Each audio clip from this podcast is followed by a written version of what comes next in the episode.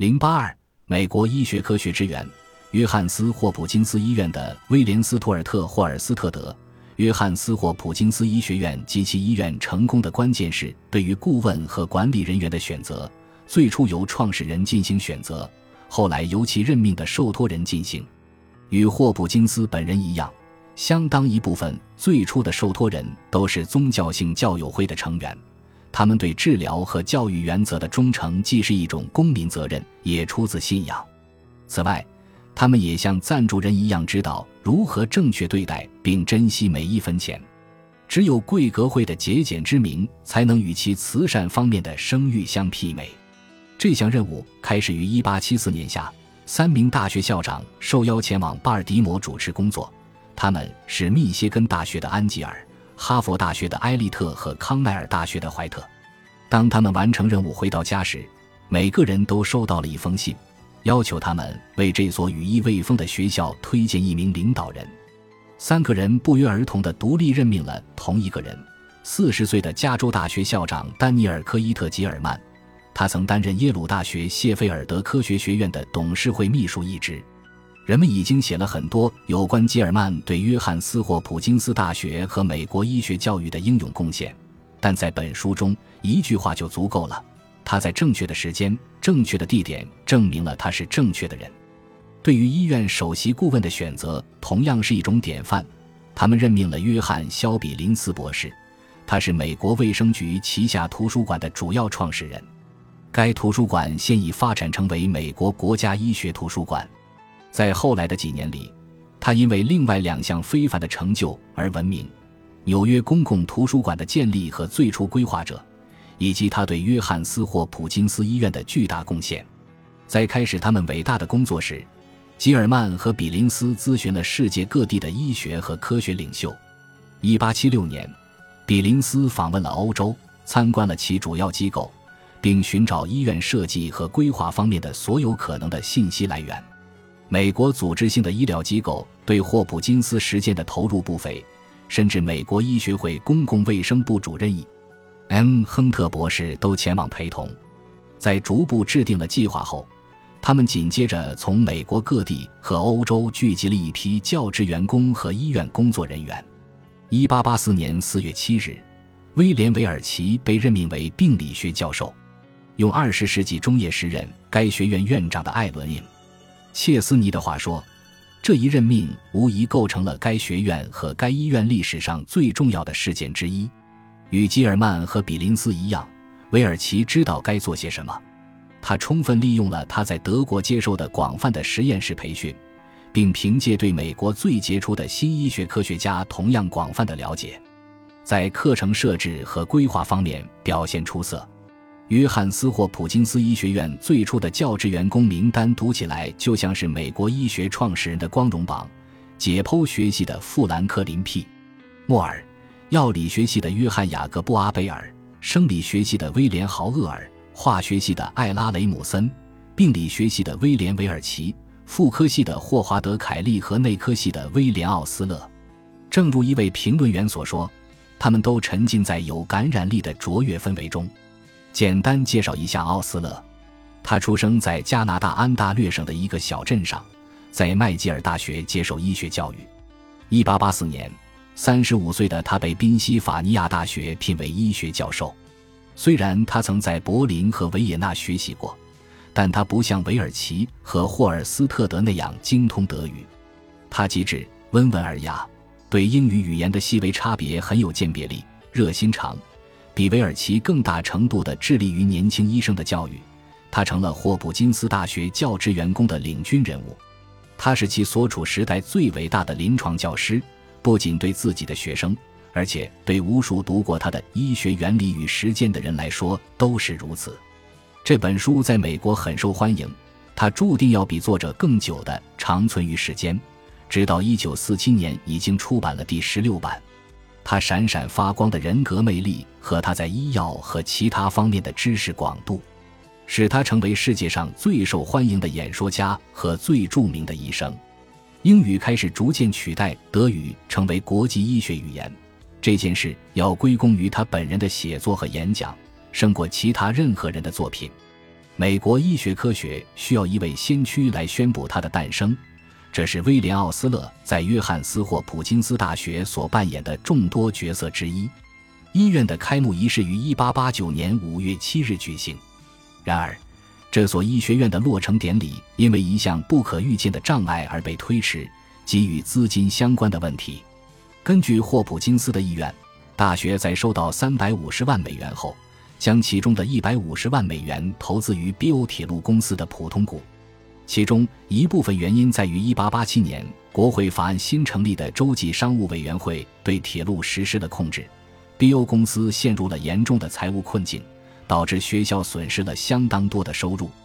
不仅他的开业日期推迟，他的未来也因此悬而未决。该机构的财务危机最终给美国医学教育带来了双重好处。这一问题的解决不仅扭转了历史性的不平等现象，还录取了比教员们预期数量更多的学生。这个美好的结局要归功于巴尔的摩的四位年轻女性。她们都是大学董事会成员的女儿，分别是 M.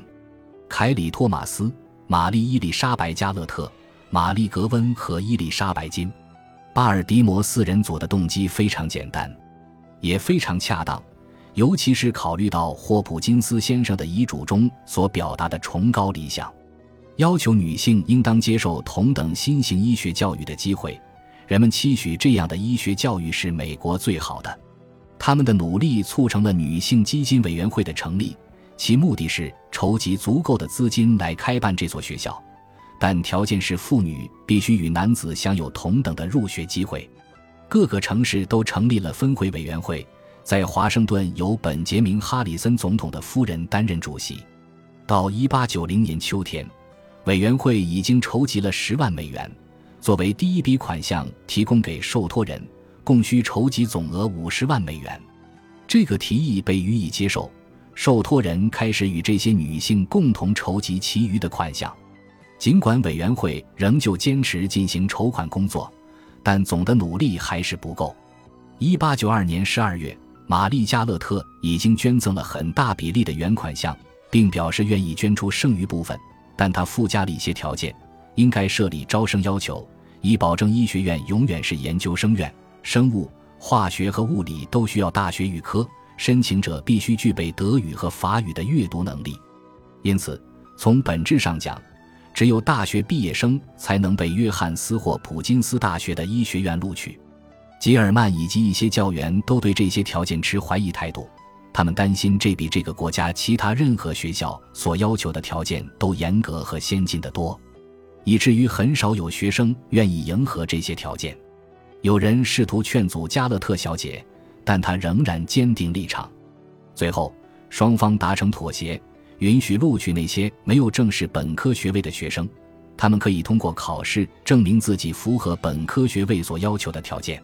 奥斯勒在给韦尔奇的一封信中写道：“如果必须达到如此严格的标准才能入学，那他们两位永远不会被录取。”在妥协的基础上。玛丽加勒特取得了真正的胜利。学校于1893年10月开学，他的捐赠总额超过35万美元，但实际上他捐的更多。他委托约翰·辛格萨金特为韦尔奇、霍尔斯特德、奥斯勒和凯利画了美国最著名的医学肖像画。这幅名为《四医生》的画作，现如今与萨金特的捐赠者肖像一起挂在医学院的韦尔奇纪念图书馆。用切斯尼的话说，医学院的成立，除了约翰斯霍普金斯本人以外，最应该归功于这位女士。医学院的入学班由十五名男性和三名女性组成，他们满足了世界上任何进入医学院的学生所能达到的最严格的要求。年轻的教员们像是马儿刨着地面，迫不及待地等待着他们的到来。迎接着他们的是美国首批完整的医学实验室课程。以及一种令人振奋的精神，它不仅弥漫在大学周围的气氛中，而且蔓延到了各地的整体医学教育工作者群体中。美国医学已经准备好开始它的崛起，伟大的实验即将开始。人们至今仍在撰写相关书籍，关于霍普金斯小组在最初十年中取得的研究进展。就连德国人也很快发现，在生理学、生物化学、药理学、解剖学。胚胎学、病理学、细菌学和临床科学等领域，他们已经跟不上那些才华横溢的美国年轻教授的工作。最值得注意的是，几乎所有人都是在同一时间开始了他们一生中最高产的时期。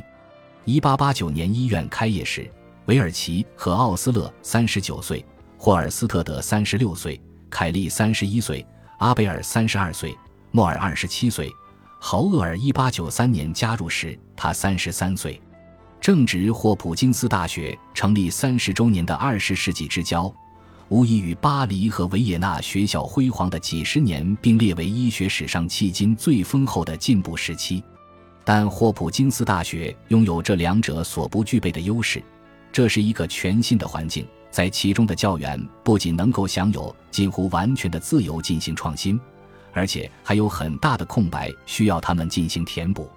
这所学校和医院具备最充足的理由来成为美国其他医学教育和实践转变的典范，并成为衡量他们的指标。霍尔斯特德于1888年1月在巴尔的摩永久定居，事情因此而简单得多。他在韦尔奇的实验室工作，很快就开了一家私人诊所。不久。在巴尔的摩各个医院的工作者清楚地看到，他是一位技艺高超的外科医生。格拉斯哥的威廉·麦克尤恩拒绝了教授职位的邀请，因此医院在临近开业时缺少一名首席外科医生。为了碰碰运气，并且几乎可以肯定是在韦尔奇和莫尔的强烈敦促下，董事会在1889年2月任命了霍尔斯特德为临时外科医生，兼任门诊部首席外科医生。此后不久。他被任命为医学院的副教授。一八九零年三月，奥斯勒写信给基尔曼，霍尔斯特德在外科方面做得非常出色。我觉得他被任命到大学和医院将是相当稳妥之举。两年后，当霍尔斯特德被任命为约翰斯霍普金斯医院的外科教授和首席外科医生时，这一判断的正确性得到了证实。本集播放完毕，感谢您的收听。喜欢请订阅加关注，主页有更多精彩内容。